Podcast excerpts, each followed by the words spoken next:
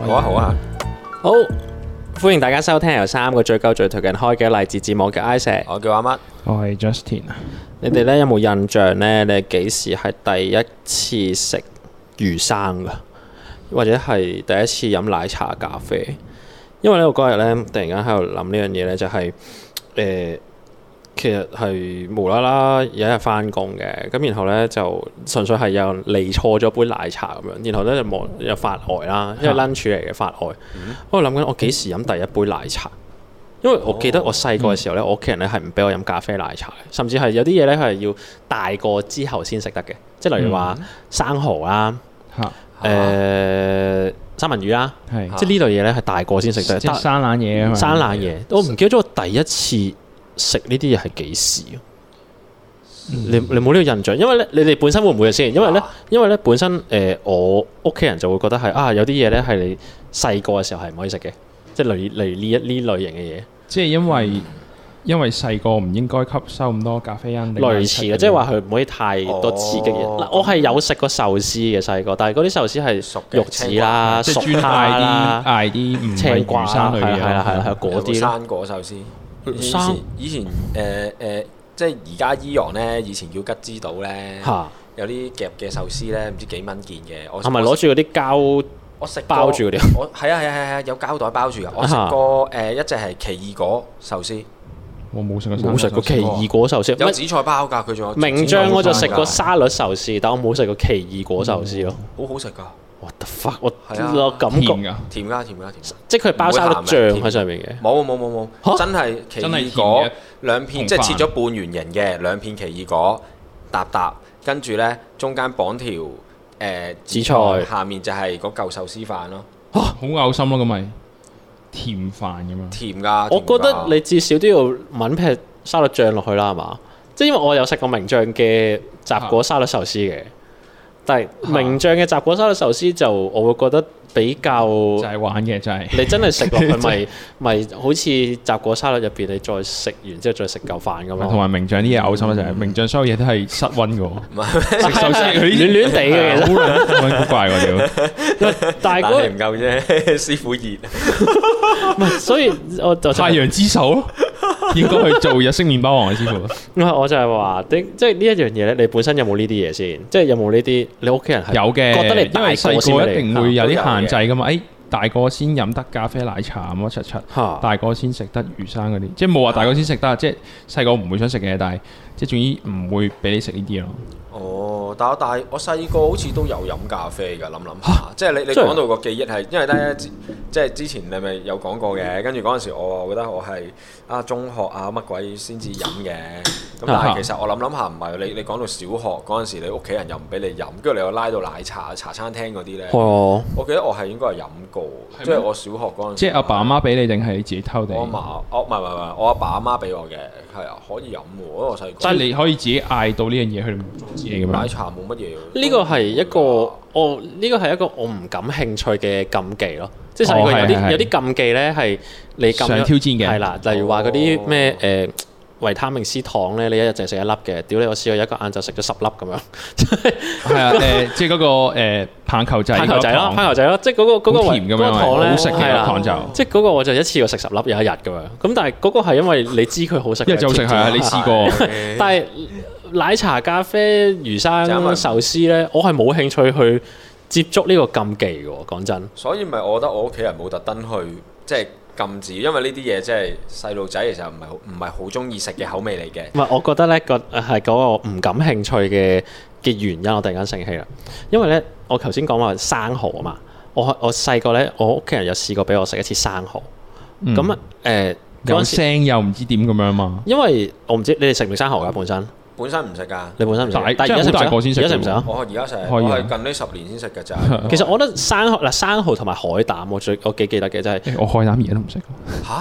我海膽食，我中我中意食我嘅唔，但係咧，我中意記呢個味我記得記得生蠔咧，有一次係唔知點解屋企人喺揸車，咁然後喺架車上面食嘅，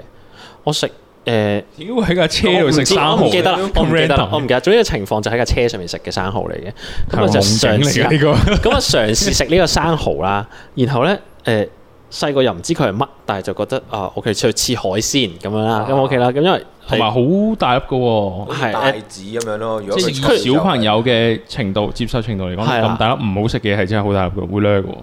係啦，咁因為咧，我一食，然後又落到即係檸檬汁同埋嗰啲 cocktail sauce，即係啊嗰啲甜甜辣辣嘅嘢啦。哦咁我一倒落去啦，然後就唔夾味因為我 爸咯我阿爸就話誒誒，咁你雪一啖落口就係好食嘅，因為我爸好中意食呢啲海啊鮮嘅。咁唔知咩契機之下，哦，即係佢想同你分享佢喜係啦，好嘅，其實係佢想同我分享呢件事情嘅。咁我一食哦之後我就嘔啦，嘔係啊，好因為正我常係好撚大反，係即時嘔。即係我記好正常記得即時嘔，咁然後咧就好似唔知嘔落個袋度定點樣啦，是但啦。但係好似之後咧，我都冇特別誒慾望想打破呢啲禁忌，即係例如我冇嗯特別好想、啊，我好壞，我要我要誒、呃等我爸爸媽媽唔知我情況之下，我要飲杯咖啡奶茶，或者我嗯要、我要挑戰佢食生蠔咁樣，或者我要。會試一兩啖嘅，係都啦有機會出係啦街。跟住你就覺得冇乜特別啦。咁我嗌杯熱朱力唔係好飲啲咩？你嗌杯係啊熱奶茶咁樣。係啦，因為嗰陣時我就係覺得有啲禁忌咧，係反而咧佢俾少少你知咧，其實你係會冇興趣嘅，唔知係點解突啊，然即間。係好似飲啤酒咁樣咯。你細個即係叫你試一啖哇嗯啲 uncle 嗰啲咧，嚇你覺得嚇啊做咩啊？哦好難飲苦啊，喎苦咯。點解中意飲嘅咁樣？哦唔係有機會，因為嗰陣時係啲親戚會俾你飲生力啦，但係 難飲啲，飲咩加士伯咯，第一次飲應該係我細都細個係係喎，唔係但係但係生力、生力同生 力、生力生力同埋加士伯都可以 sponsor 我哋，我哋都好中意飲絕嘅。，對唔抗哦我未講拒。佢好唔好飲嘅 我哋好中意飲好多嘢，其實喺二十年前，我覺得好難飲。而家係啊二十年後，佢進步咗啊。而家好 欣賞。咪先啦。咁但係我覺得就係有啲禁忌咧，係你輕輕俾佢掂下咧，其實你係冇嗰個好想挑戰佢個心咯。哦，係即刻會冇咗嘅，即係例如誒，唔係，但係因為我我頭先直情係想問呢個禁忌係點樣嚟啊？即係我誒撳咖啡哦可以明咯，但係嚇我覺得係因為魚生啲人覺得呃生蠔誒即係小朋友腸胃冇咁好嘛，所以就魚生唔好食啦，哦主要生係腸冷胃嘢唔好嘛。咯。我以為我以為生蠔咧壯陽咧，唔好俾啲細路食咁多， 條 J 會大嘅，我佢哋早熟啊，哇，係咯，勁喎！但係我唔知喎，呢個我覺得呢個主要係因為誒腸胃咯。嗯如果唔係你冇第二個解釋㗎啦，係咪先？即係你應該係咁樣嘅啫，但係唔知喎。你細個會有好想食三文魚咩？我冇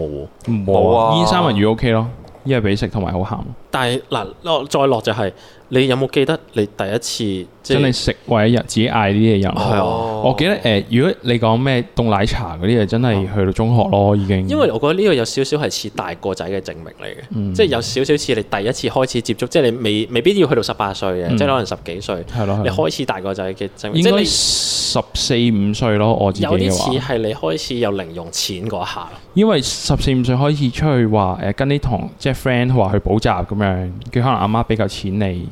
咁啊你去補習可能未必係閒日嚟嘅，可能禮拜六日咁咪成班 friend 補完習會流連喺條街食下嘢嗰啲咯。咁、啊你咪嗰時嘅時候你就咦，仲係嗌檸水定係嗌檸茶啊定係嗌呢個奶茶啊咁樣嗰啲，咁、啊你唔可以試到好多以前哦唔唔覺得係一個 choice 嘅嘢咯，係咯，嗌美露恐龍咯，我未好老正 咯，爽。啊但係其 實實其實你你飲即係你 俾人限制住，你咪覺得係一件事咯。但係其實你而家自即係你成年人，你只有係啊，選擇嘅時候，你唔覺得一樣嘢啦。啊唔係，但係嗰啲時間咧，啲同學即係出去食嘢咧，其實都未去到扮大人話要飲啤酒乜嘢乜嘢嘅未去到未去未去到到，但係咧就會嗌啲唔同啲嘅嘢嘅，即係譬如可能嗯係咪先即癌仲有咧，咪有咪會應該飲下仲有啲咩咩互香又加杯哦牙嗰啲哦，即係啊總咧，之係啊係啊，嗌得爽咯，總之係啦對細個嚟講，因為我覺得呢個係一個大個仔嘅小證明，就係好似因為原本又再拉落去就係你會唔會記得你啱啱即係第一次喺你屋企人面前飲啤酒或者係即係誒喺屋企人面前即係唔知講一句粗口咁先算，哦嗯即係我覺得呢個係一個大、大個仔嘅證我明嘅咯。話，我應該即係唔算一個故事啦，就係、啊應該係因為嗰時應該已經好似過咗十八歲，可能或者啊差唔多，真係可能十八歲啦，以色列嗰年啦。嚇好似李真咁樣，咁就誒，因為嗰時會練係習聲明咁可以睇 band show，啊！即係同 Isaac 啊呢啲人去。咁咁啊啊呢啲人啊，係呢啊啲人呢啲堆咁啦嘅人，呢啲咁嘅人啦 啊，咁之後咧咁嗰時就會誒飲酒，即係開始有飲酒呢個習慣，就睇 show，啊因為會放鬆啲。即係如果唔係你一碌木企喺度唔知做乜鳩，即係你細個你唔識放鬆噶嘛。咁飲下酒係會放鬆啲嘅咁樣啦。哦，咁跟住即係我唔記得咗點解我屋企人知我有飲酒或者睇數，可能成日去啩。咁跟住後尾就會係即係點解好似突然間大個仔就係、即係啲屋企人可能食飯聚會，即係啊中式酒樓一台人咁樣咧，可能中意開下紅酒飲啊乜柒嗰啲咧，即係誒斟埋俾你啦，嗯阿仔飲酒啦，斟埋俾佢啦咁嗰啲咯。哦，即係佢哋主動斟俾你啊？係啊係啊。哦咁你有冇有冇害羞嘅感覺咧？因為我我如果俾我，我會有咯，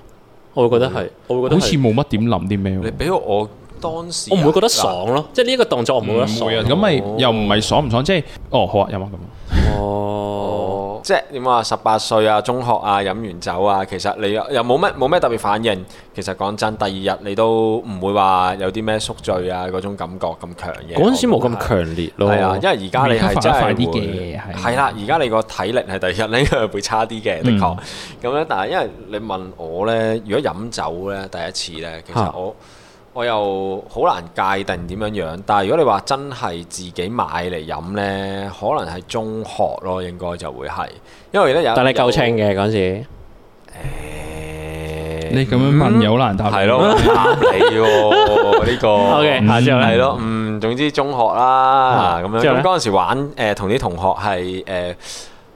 啊參加過唔知咩比賽啊，我唔記得咗啦。即係總之聯校嗰啲㗎。咁跟住最尾係誒攞到個成績都 OK 嘅，但係冇贏嘅應該我記得。咁就然後就誒夜晚好似誒。去咗公園度慶功咁 so 哦 call，即係啊傾偈咁樣，但係去去某個同學屋企下面。係嗰啲公園嗰度嘅啫。咁啊，咁個個咪要去買買嘢飲噶嘛嗯。跟住我買咗支 Cooler 嗰啲，嗯嗯係啦 Cooler 即係嗰即啲係啲調誒酒一支係啊係啊係啊係啊玻璃樽嗰啲啊嘛，係嘛？即係係啊係啊 Diamond 係啊 Black 啲 friend 係啦啊。係啦係啦係啦。仲有咩？仲有仲有嗰陣時仲有啲咩 Ice 咩 Fire 定乜鬼啊？ ice 係我都嘛唔？知咩噶嘛，即係有啲白色透一明支啊白色咁樣一支，一支就哦誒藍莓咁嘅色嘅，即係總之咁樣誒高 Jolly Sandy 少少少少咯 grey 嘅嘢係咯，即係好似再隔係啊大個仔係啊啲係啊係啊係啊係啊啊係啊，跟住有啲 friend 就好似係買咗啲 Sandy 嘅，的確係嗯係係啦係啊，嗰啲即係一齊你玩嘅行添。你行先人哋好多，你同你濕拋咪一樣先鋒嚟喎，㗎 哦你同濕拋咪一樣，行得好前喎啊行得好你前啊喎 之後咧嚇。啊跟住之後冇啊，咁你一定會㗎。啲啲同學問你噶嘛，哇你咩啊咁樣咁樣嘅，成日飲呢飲啲酒啊㗎咁樣係咯。啊跟住我唔係啊咁樣，即係嚇，即係呢啲場合即係高興咪買 嚟飲下咯。但係呢個嗱呢個 concept 點嚟嘅？但係咁似阿叔講嘢係咩嘅，唔係阿叔先話高興咪開杯酒啊。但係但係呢個 concept 係點嚟咧？就係即係冇人話俾你聽，高興係要飲酒噶嘛，應該誒咁就真係一定係嚟自大人，因為你要飲過酒，你先知道真係高興先嚟飲誒酒嚇。酒精係會令你更加放鬆唔。係你同啲大人食係嘛飯食得多咧，你就知道高興嘅場合或者你人多 嘅即係場佢哋合好咧， 放鬆。就會飲酒㗎啦。 係啊即係即係因為我細個咧，我老豆咧成成日咧就帶帶我同佢老細，即係我哋一家人就同佢老細一齊食飯嘅誒夜晚。嚇係啦，係啦，係啦，因為佢老細一個人喺香港嘅。係咁就誒、呃然後我哋有時即係可能一個月或者幾個月一次咁樣咯，就會夜晚同佢哋食飯咁樣。 OK，係啦，咁嗰啲時間咧，通常咧佢哋就係飲酒㗎啦，會係啊。但係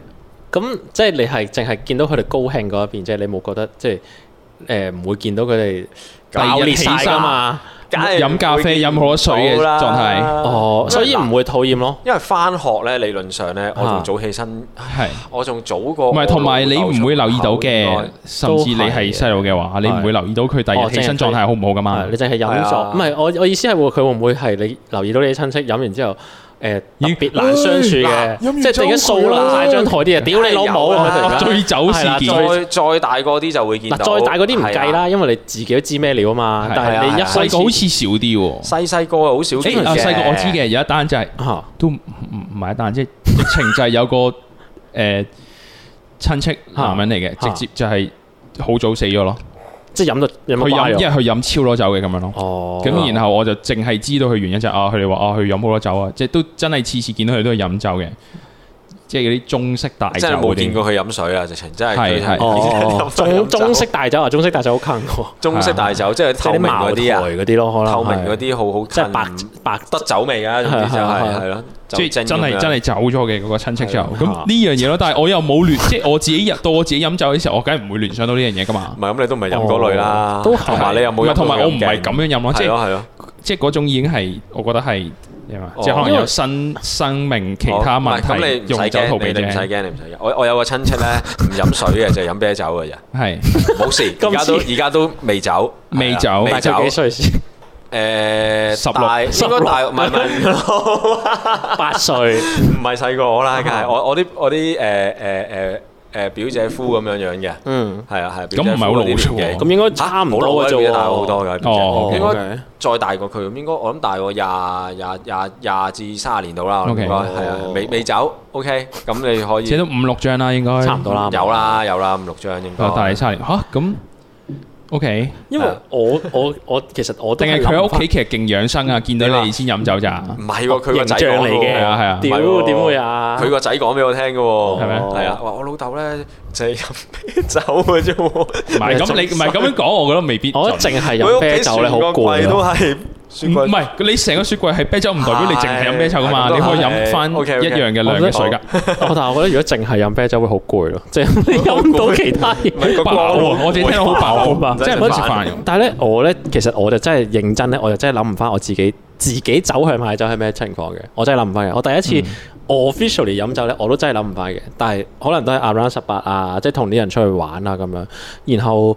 呃但係我記得第一次真係飲醉酒，同埋我記得第一次喺誒阿爸阿媽面前飲酒嗰個感覺，我覺得好撚奇怪嘅，因為因為我爸阿媽係幾唔中意啦，即係幾 against 嘅，即係覺得呢樣嘢唔好哦咁樣，咁佢就其實唔想嘅。咁但係咩情係況咪？哦佢哋都冇飲酒習慣？啊，佢哋冇乜嘅。咁哦啊，但係咁但係點解會飲咧？就係因為啲舅公就食飯嘅時候就話啊，你你大啦，你你一齊飲啲啦咁樣，咁啊啊就斟住少嗱，咁少。我我知我明嗰個尷尬佢咩嚟嘅，因為如果你阿爸阿媽唔唔係唔係啤酒嚟飲㗎，但係你飲咧，嗰件事就好尷尬咯。尷尬啊尷尬，因為我就覺得我唔飲又好似唔係好啱係，但我飲但咧又好似唔係企喺你阿爸阿媽陣線咯，搞到好哦似係啦。咁然後咧，我又唔係唔想飲喎，因為即係我又唔係覺得嗰樣嘢，誒我又唔免費酒，你對僆仔嚟講，免費酒冇理由嗯唔係啦飲。嗯即係我唔覺飲得又唔係唔想飲，但係咧我屋企人咧就有少少嗰啲即係又飲即嗰啲咧，即係但嗯，係即嗰啲咩樣咁樣啦。一仔咁樣。係啦，唔曳咁曳咁咁樣啦。但係咁我都照，當然係有接過嗰杯啤酒嚟飲啊，但係好都係好細杯，即係即係一個啤酒杯細細個咁樣嗰啲啦。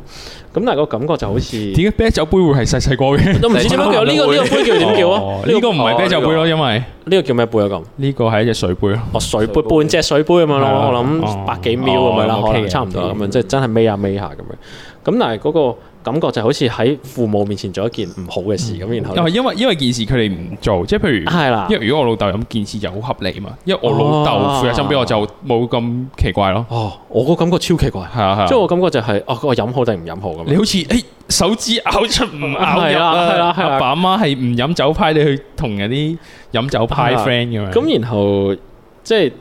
我唔知點解就係好記得嗰種感覺咯，即嗯係有種好似有種誒喂，你背叛咗你屋企，係啊，有少少咁嘅感覺咯哦。我好似講得好大咁，但係但係好嚴重少許咯好，有少許呢種感覺咯。然後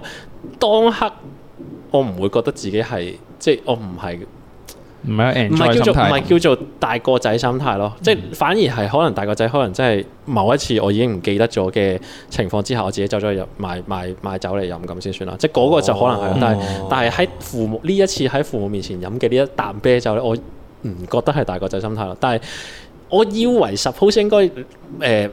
你哋會有噶嘛，即係我覺得以為會有咯。會有啊，我會啊，嗯即有係我因為喺啊有種開心啲嘅感覺咯，即係因為嗰陣時就有一次咧，即係第一次同屋企人或者親戚咁樣飲酒咧，嗯就啊係即係飯局嗰啲咧，又係咁上下情況啦，嗯即係即係陪下陪下姨丈啊，啊乜鬼嘢飲啊咁樣啊你咯，大長輩係啦係啦係啦啊，類似啦咁樣咁。咁你嗌酒樓嗰啲咪一支藍杯咁樣大嘅咁樣，咁幾多隻杯飲晒㗎嘛？咁嗰啲咁嗯通常你都預咗，雖然飲一定一定誒一個人一定飲得晒嘅，嗯咁但係其實嗌得咁大支就預咗 share 就分㗎嘛嘅係係啦係啦。咁咪老豆咪話叫你陪阿姨丈一齊飲樣咯，咁唔同，咁唔係啊同，咁咁唔同。唔同咁又唔同喎，係咪啊？咁可能咁會嗰件事就心安理得係啦係啦啲。因為我好喺成個狀態好似係有種啊好尷尬，我突然之間啊嘛，少少有種，咦，我係咪我咪做錯嘢。顧慮要顧慮埋阿爸阿媽，好似啊係啦唔中意呢件事嘅因感為覺？我去到好 OK 大個咧，我先記得有一次喺我父母面前咧係心安理得咁飲啤酒嘅，即係飲飲酒啦，飲酒啦，即係、啊就係咩事咧？就係好耐，我諗幾耐咧？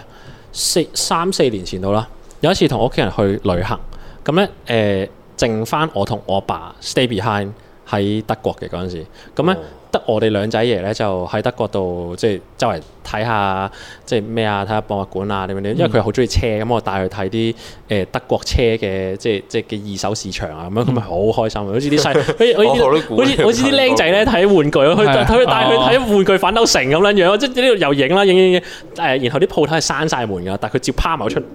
即係望啊成啊，因為嗰啲 真係啊好似小朋友睇係啊唔好到小朋友，因為嗰啲嗰啲誒嗰啲歐洲嘅舊嘅賽車咧，係真係以前卡通片嗰只車咧，哦即係個頭嗰啲長嗰啲個頭好長啊，個轆咧係誒同同單車轆係好撚似樣嗰啲咧。睇書先會睇到嘅。係啦，因為我唔係好識車啦，嗯但係我見佢好撚開心啦，咁我咁我啊就 OK 啦咁樣。咁然後咧夜晚，因為得我哋兩仔嚟食飯咧，咁我哋費事會去一啲好 fans 嘅餐廳啦咁樣。尤尤其是我媽唔喺度咧嚇，我爸咧就食嘢就更加冇要求嘅。嗯哦，就直接帶佢紅燈區啦。唔係唔係冇冇冇，食低啲我就嘢我就話我就話，不如我煮飯你食啦咁樣， OK 因為我就幾覺得喺外國行下超級市場啊，行下行下街市啊，應該幾幾正爽嘅咁樣。咁好我寫意。咁我哋就去誒、呃附近 B and B 嘅一個超級市場，就買咗啲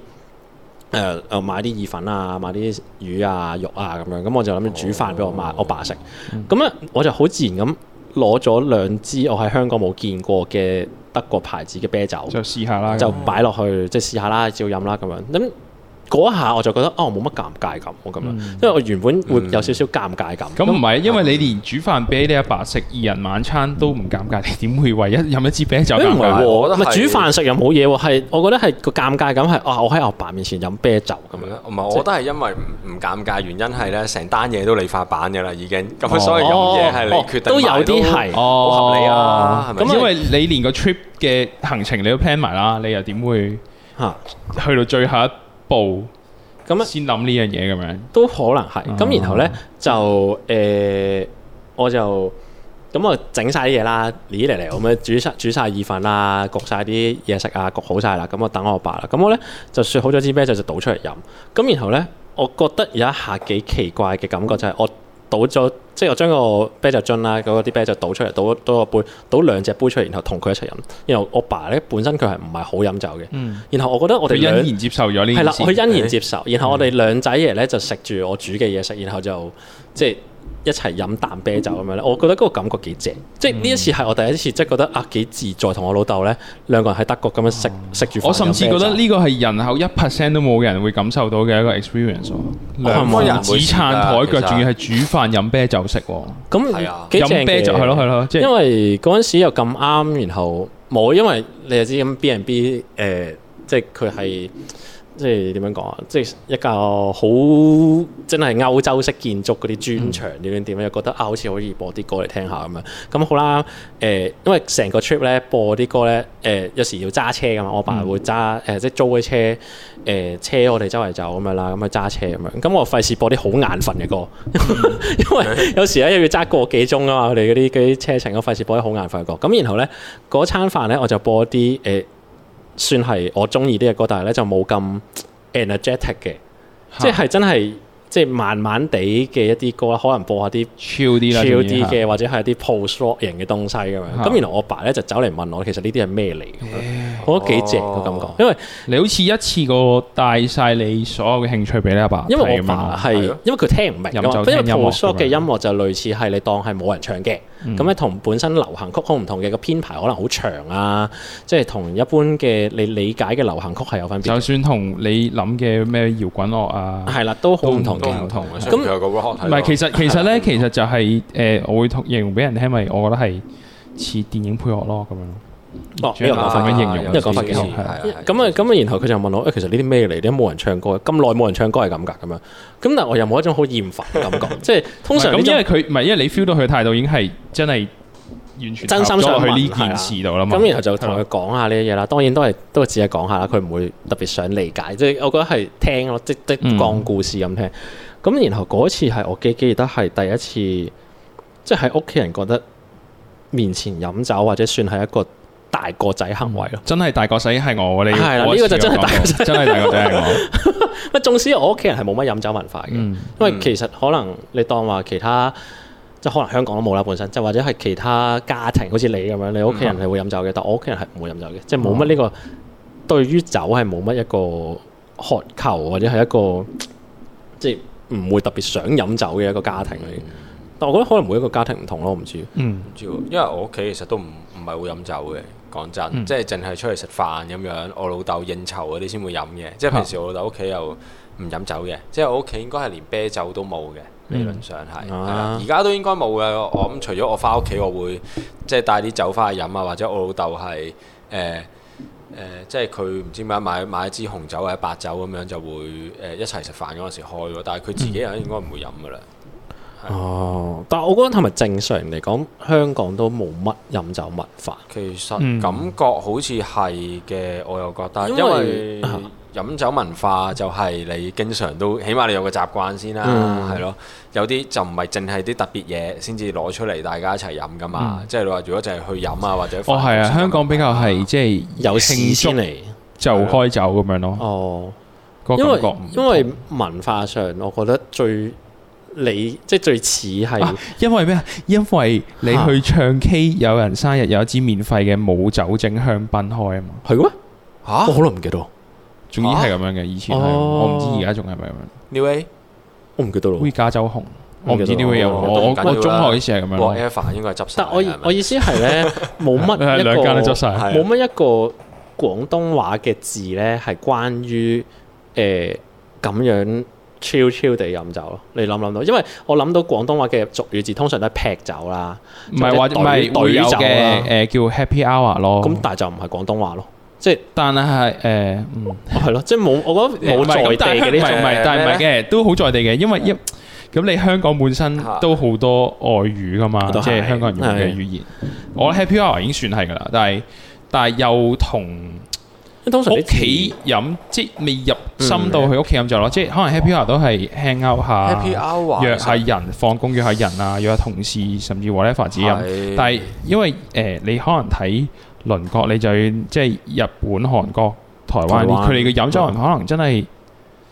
你食飯就家庭係啊，都會飲下酒咁樣嗯噶嘛。係啊，係啊不過有好有唔好啦，當然佢係有啲係即係癲住劈咁樣啊哦啦，可能即係台灣咁樣嚇。嗯其實我覺得係因為咧有飲酒文化，你本身平時要飲開，咁去到咧喜慶嗰啲時間或者有啲咩特別事咧，係飲得特別我就勁嘅嗰啲地梗方係係更更加啦加犀利嘅。係啊哦，即係香港冇咧，其實你見嗰啲啊有啲咩咩嘢去飲，其實都唔會成日有人冧噶嘛。嗯，係啊，但係我諗嗯睇第啲地方應該係一定會有條友冧嘅，我覺得日應該日係。韓台啲人啲酒量都係強過香港人好撚多噶嘛。我覺得強好多喎，係老唔實係講係真係好強啊㗎係啊！因為佢哋由由細開始飲大咁樣，我都你哋係嘅你即係嗰應該啲台灣啊啲同埋我我我諗到一個學原因嘅生。嚇因為香港人太忙要揾錢，所以唔得閒飲酒。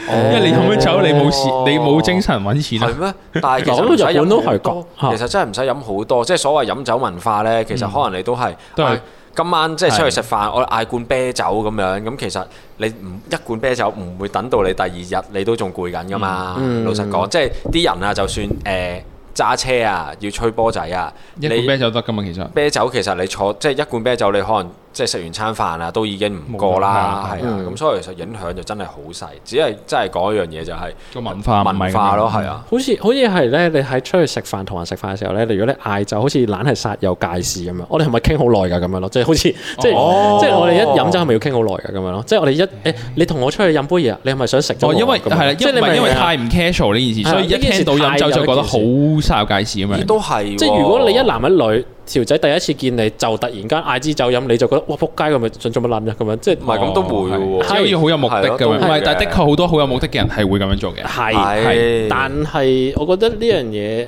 誒未必係咁樣，即係唔可係以唔係，如果型嘅人做咪冇目的咯，柒嘅人做咪有目 的咯。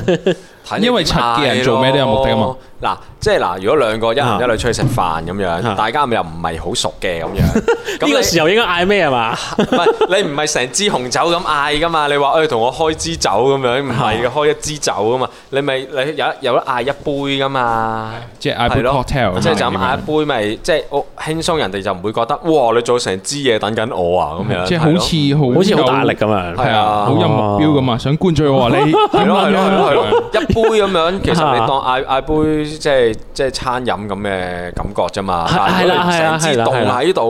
喎，幾有係啊壓力啊！一支一支上 p 你都你都覺得咩啦？係 咪先？梗係啦，兩條友一一黐黐咗咗你。你咪咯，你都因為我覺得就係連普通食飯檔，我同一個誒唔、知啊，即係 let's say 我當我真係同人 dating 咁先算啦。第一次出去跟住見到個人，除非我突然間我好確定嗰個人係會飲酒嘅，嗯如果唔係嘅話咧，我唔會嗰種突然間我譬如哦我哋飲咯，我真係唔會話，即因為係單方面自己飲啤酒，因為我嗌覺人得哋甚嗌至咧，可樂其係啦實因為香港，我唔知係因為香港冇飲酒文化啦，係又或者係因為譬如我屋企淨係我老豆飲嘅，嚇，我媽同我妹係好唔中意人飲酒嘅，我覺得。但佢哋係點解咁唔中意？啊係因為咯，我老豆會飲醉酒會我啊有唔出好事嘅經驗，咁係因為你老豆， 係因為我老豆，如果呢 個即係佢令文化到蒙羞啊！大 家佢係咪因為中國人 control 咧飲，即係嗰個嗰個酒品比較差？唔係唔係唔唔關事係唔唔關事關中國唔關人事，事我老豆問題。 因為因為我屋企人都有同我講過類似嘅嘢嘅，但嗯係佢哋就係因為覺得呢個可能係遺傳病，因為佢啊話佢話我之前誒、呃即係某一邊嘅家庭嗰、個家族咧就好多 alcoholic，咁佢就嗯唔想我有機會變成 alcoholic，所以佢先咁樣講。哦哦，因為咧我都嚇試過有成為咁一個嘅經歷，唔係 alcoholic 我，唔係我，唔係我離身我有我有個表哥咧，即係之前佢係做啲酒店嗰啲，但係佢以啊前就唔會劈酒嘅，但係佢做做咗酒店之後咧就慢慢賣酒嘅酒店，誒唔係啊唔係住 Hotel hotel 嗰啲啊，係啊都會嘅，其實如果你做跟餐住就飲收工咪會就去飲酒咁係啊樣成哦咧， ，OK 咁跟住話即係總之就最尾咧就一段時間之後咧就唔飲得酒咯，酒精敏感咁樣咯，完全係哦，係啊，我咁睇體質啊嘛呢個。但係佢話係飲咗一段時間之後嘛，飲咗一段時間咯，係啊嚇，一段啊唔知㗎啦，可能有啲人啲體質真係咁樣。可能係咯，即係你未必話即係先天嚇啊就即刻掂到就會咁噶嘛。我覺得係嗰個反感咧，除咗嚟自真係確實地誒、呃即係你有病咁樣嘅反感之外咧，哦除 同埋我覺得有唔好嘅經驗之外咧，就係即係當你見過飲醉酒嘅人，你就即係你就好撚驚啲人飲酒啦，先算啦啊咁啊樣。我覺得總會有一種就係覺得，即係好似頭先我之前講咁樣，就係、誒、硬係覺得呢樣嘢係件唔好嘅事咯誒，我睇諗咗樣嘢。嚇。都都可以拎到你呢樣啊嘢，即係覺得佢唔好意思，係因為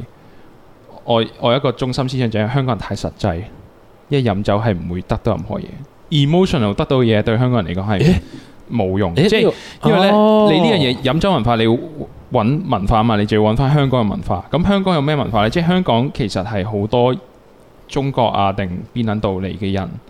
即係走落嚟噶嗯過嚟嘛，揾食嘅係人嗯揾錢嘅。係咁所以誒、呃你呢度嗰度嗰啲人，我哋嘅我哋嘅長輩或者祖先，即係老幾輩好多代嗰啲人，啊其實落嚟係諗住揾錢噶嘛。所以你形成嘅嘢就係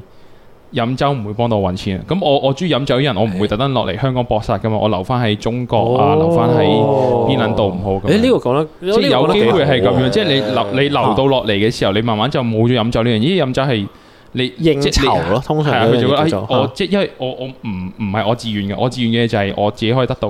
利益嘅嘢，就係 exactly 有錢有人買嘢嗯嗯嗯係嘛？你飲酒嚇飲酒喎，唔好啦，攰冇精神，喎聽日翻唔到哦工，搏殺唔到。好咁攰喎可能倒翻轉嘅又，即係未必係真係諗諗到咁咁誒咁盡啊嘅，即係可能會覺得係但係自唔係我唔唔係意思係有人特登咁諗啊，但係係好自我知然啊啊，因為而家我知聚啊咗一班人係咁樣嘅。嗯係咁佢即係就好漸漸咁冇咗呢樣嘢，因為呢樣嘢比較唔重要咯，對嗰班人嚟講，即係佢哋嘅核心思想哦我。我覺得係因為咧，酒都係唔係必需品咧，即係比較實際咧。如果嗰個年代嚟計嘅話，即係你未必會特登花多餘嘅錢買酒一噶嚟嘛。係咯係咯就係咁嘅意思，即係係我啊我覺得就同埋 係咪啊同緊我倒返嘢，轉又話唔係，係咪唔係就係咁嘅意思啊我，哋但係講緊呢佢嘢頭先嘅意思就係咁樣。然後我覺得個誒去到真係未必真係你話搬落嚟住嗰啲人啦，去到再 let's say 八九十年代啦獅。子山下年獅代。係啦，獅子山下年代啦，都會係有差唔多嘅，因為你當飲酒，你睇嗰啲戲咧，嗯，全部即係當其時嘅戲咧，冇一個冇乜邊個角色咧係同酒咧係有一個平等嘅關係嘅。通常咧嗰啲嗰啲嗰啲戲如咧果，有酒出現，應該係做壞事嘅。係一係做壞事啦，哦一係啊係失戀啦，或者一係要誒醉酒鬧事負面啲係啊啦，啦，一定係其負實或者面啦就算係個主角飲酒咧，都係佢會受咗傷啊，又飲酒，然後就犯事鬧人嗰啲咯。然後就突然間有個人叫你唔好再飲啦咁樣係嗰啲係咯係咧，咯咁然後誒，即係呢一個物件喺大家接觸到嘅文流行文化上一面，定佢係都唔係唔飲咗酒，一定係唔大事㗎啦。嗯係啦，總之就係係壞事嘅咁樣，嗯一定係類似啊咁樣。係咁咯然後所以喺嗰個誒，就算揾食文化之後，去到可能獅子山下，或者去到 even 到而家可能唔同啲啦，因為大家開始有啲唔同嘅睇法而啦家其我實覺得就係比較，我覺得近可能廿年咯，香港人就比較即係識享受，有講生活態度咁樣咯，即係買係咯蘋果咁樣咯。啊咁所以你慢慢揾啲生活追求嘅時候，除咗買嘢飲食食，咁吃喝玩樂係要包埋飲酒噶嘛。係啊，我覺得因為嗯避免唔開到咯開始即係 develop 一啲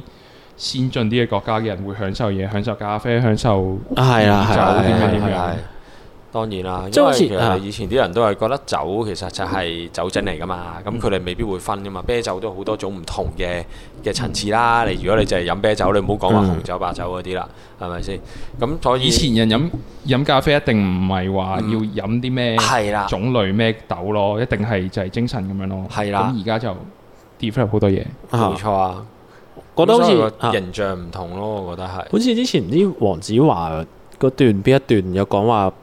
同阿爺講要食壽司定乜鬼嘢啊，覺得你咁俾咁貴食咁少嘢係好撚唔實際嘅，係，啊即係 let's say，係我覺得個其實 concept 可就以差唔套多啦套係套翻落呢個飲酒嗰度咯。係啦，其實係差唔多，即係你俾咁貴，屌你我俾一百蚊，然後飲杯 cocktail 撲街做乜撚咁樣，係。咁咁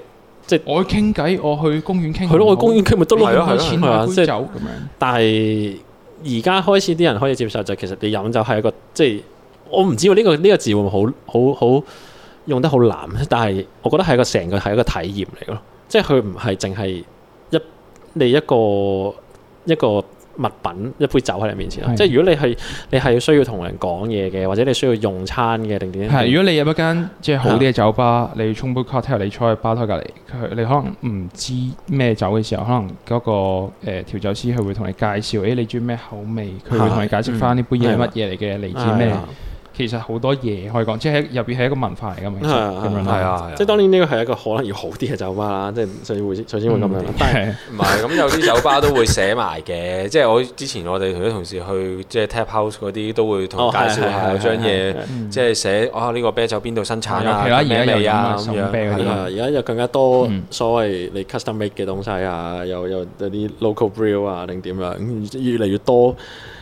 即係你生活開始富庶，然後我覺得呢個飲酒文化慢慢會改變嘅，但係無可否認地就係對比起鄰近嘅其他鄰國嚇、即係即係都好。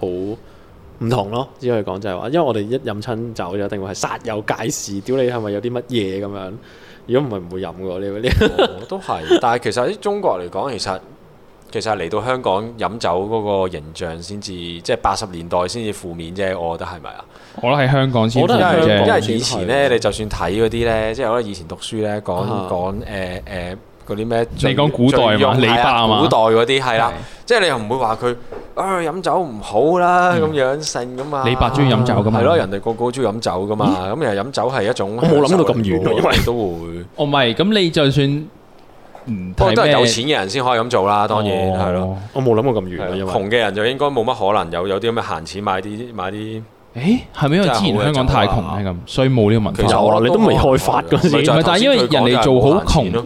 但係你好窮，即係曠工放工可能都要開杯啤酒飲噶嘛。唔係而家啲酒平平過以前係嘛？應該我諗相比起嚟講平過咯，即係如果你以前要要要得到酒嘅話，係啊嗯我諗應該冇咁容易同埋嗱，我唔知新力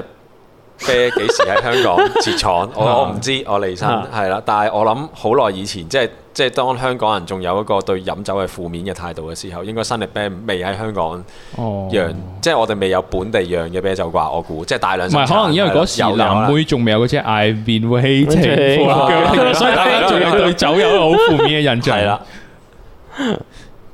唔係因為因為我覺得，哦親到家庭問題咧，啲人成日都講你 飲酒令，甚至我覺得飲酒係幫助我成熟嘅喎。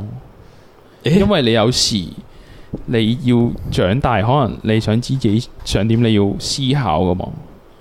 你即係飲酒幫你思考啊，飲酒冇幫我思考，但係飲酒放呢鬆咗個啊活動會可以停低思考，同人傾咯。因為你自己一個坐喺屋企諗，哦你唔會諗到啲咩噶嘛。你要同人交換 idea，你要了解，你又聽下人哋點睇個世界或者點睇自己，或者點睇佢哋自己，哦你先可以得到一啲咦自己我冇咁諗喎成長結論咯。哦，唔係，咁係咪你嗰個過程就係會係約個 friend 話喂出嚟飲酒啦咁樣，就唔係話出嚟傾下偈咁樣啦，即係意思出嚟傾係，下偈因為其實好爭好遠嘅，我覺得可能會，咦因為有時你可話能你會講話喂，不如傾偈嘅出深嚟度好傾似下偈有唔咁樣同咯。如果我嚟講，因為我唔真係唔知其他人交朋友嗰唔係同個埋狀未態必點咯。未必會真係出嚟啊嘛，大佬，即係如果你話啊出嚟出嚟飲酒咁食樣，個咁其飯實咁食嘅個啫飯咁樣，其實都會多啲嘢豐富啲啊，成個嗱，唔係因為咧，如果你話哎誒出嚟打個邊爐，老實講，我覺得唔會傾到好多咩計係啊啦。但係你話要誒出嚟食食嘢個啊嘛飯飲杯嘢咧，感覺上件事又好哦似，咁知係你開邊飯？係啦，想傾下偈哦喎呢條友咁樣。咦，咁如果去到咁樣嘅話，其實而家個文化係咁樣嘅話，即係如果咁樣嘅嘅嘅語法嘅話，嗯殺飲酒係殺有界事嘅話係啱嘅喎，因為等我知道你開邊飯啊 嘛。都係㗎。咁我嚟到，喂原來唔係㗎係 啊，咦咁樣咦。咦，係咯，你話嗌咁多嘅咁又話樣，係咯，因為你要令人知道你開邊飯啊嘛。即係係啊例如我去應酬就真係應酬嘅，嗯，就係啦。如果我日日食個飯都要同你飲嘅話，咁咪好唔得閒。即係即係咁係咪好好好唔知你幾時開邊樣？一嚟啦，二嚟其實係咯，我我我自己我會覺得，哇死啦，日日都咁樣飲酒好貴噶 嘛，貴都係 㗎。咁你唔 會平極日日都約人出去飲平酒極都係啊咯嘛？平極都 extra 錢啦，係咪先？同埋唔知喎，係咪我諗都關年紀事嘅，大個咗之後就冇冇咁頻密咯，係嘛？嗯嗯，係啊以前會冇乜所謂地就會即係肥肥嚟就亂嚟係。嚇，禮拜三都照肥到三點咁樣都可以㗎。而家而就家就啊收斂啲。問啲咯，少咗嗯好啲咯唔。係咁，同係埋啊同嘢而家同以前，即係你講誒工作上面，佢對你嘅要求都唔同咗啦。咁咁咧，譬如可能你以前你哦你 fit 啲哦三點咁樣，你第二朝誒好啊晏咁樣，跟住同佢講聲咁啊，可能都晏少少都冇乜嘢。但係而家可能你即係嗰個 wall 都唔同咗嘅時候，啊你你又唔可以咁樣樣啦，已經 OK 係啦係啦，即係有少少生活上嘅改變咗，令到你呢啲嘢都要改變咯。哦責任多咗，我覺得係係啦係啦，真係大個仔啦。大呢個真係大呢個個就仔。大個仔咯，呢真係種大個仔就真係大個仔咯。呢哇個嘅大個仔就唔係可以喺屋企人面前 食三文魚嘅大個唔仔。係嗰種啊啦，已經喺屋企人面前喊啊，唔係食三文魚啊。哦喺 shit！蔡南面前三文魚嘅係。 日本人唔食三文魚啊！你哋講咩啊？好，咁講住咁多先啦，我哋係黎子益，拜。拜拜拜。